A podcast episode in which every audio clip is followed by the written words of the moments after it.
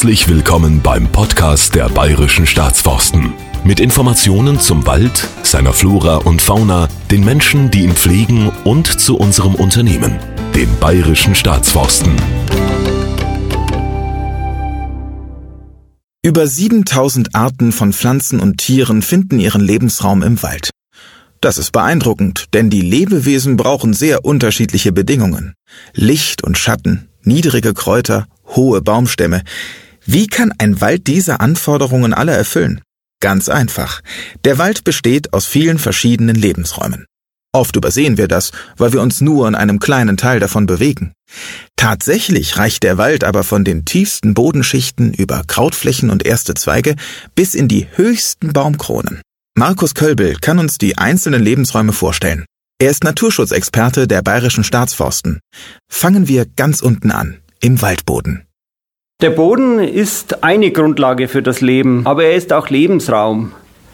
Der Boden sammelt und filtert das Regenwasser und bietet allen Pflanzen im Wald Nahrung. Oft ist die Bodenschicht nur wenige Zentimeter oder Dezimeter mächtig. Darin leben Bakterien und kleine Pilze, die organisches Material zersetzen und den anderen Lebewesen die Nährstoffe wieder zurückgeben. Unterstützung bekommen die Bakterien und Pilze von Spinnen, Käfern und einer Vielzahl anderer Insekten. Ebenfalls in der Bodenschicht sind Moose und niedrige Pflanzen, wie zum Beispiel der Sauerklee oder die Haselwurz zu Hause. Der Schutz unserer Waldböden ist dem Bayerischen Staatsforsten daher ganz besonders wichtig. Direkt über dem Boden liegt die Krautschicht. Hier wachsen Maiglöckchen, Schlüsselblumen oder Waldbeeren. Auch Zwergsträucher wie Preisel oder Heidelbeere, Farne und Hutpilze mit Stiel gehören zur Krautschicht. Wenn genügend Licht durch die Baumkrone fällt, findet man manchmal auch Orchideen. Die Tierwelt in der Krautschicht ist genauso vielfältig. Mäuse, Frösche, Igel, Hasen, Ringelnattern und Eidechsen sind nur einige Bewohner. Ihre Beute sind oft Insekten oder frische Kräuter. Ein Stockwerk höher beginnt die Strauchschicht. Die Strauchschicht bilden kleine Gehölze, zum Beispiel die Heckenrose, Schlehe oder Pfaffenhütchen. Ebenso zählen hierzu auch die jungen Bäume, die erst noch größer werden müssen.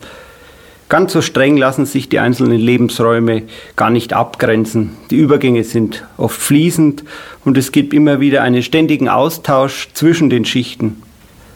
Einige Tiere, die in der Strauchschicht vorkommen, sind der Fuchs, der Dachs, das Wildschwein oder auch das Reh. Viele Pflanzen aus der Strauchschicht wachsen besonders am Waldrand, zum Beispiel Weißdorn, Holunder oder Haselstrauch. Dort haben sie mehr Licht als im Waldinneren. Doch zurück in den Wald. Es fehlt nämlich noch die oberste Etage, die Baum- und Kronenschicht.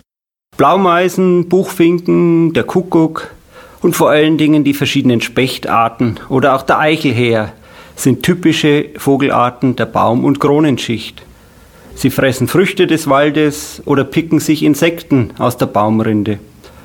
Einige Säugetiere wie der Siebenschläfer oder das Eichhörnchen bevorzugen ebenfalls die luftigen Höhen.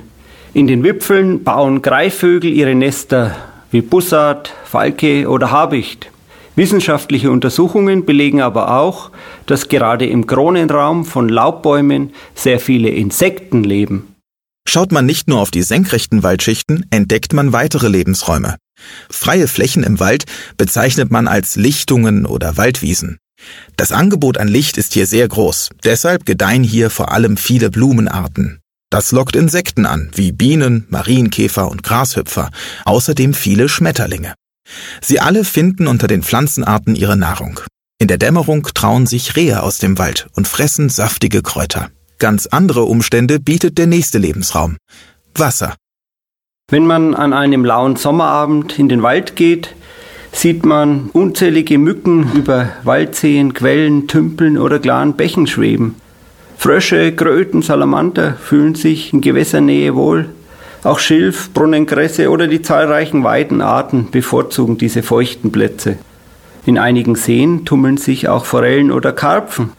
Im fließenden Gewässer findet man manchmal Flusskrebse oder Muscheln. Viele Arten haben hier große Ansprüche an die Gewässer und stehen daher oft unter Naturschutz.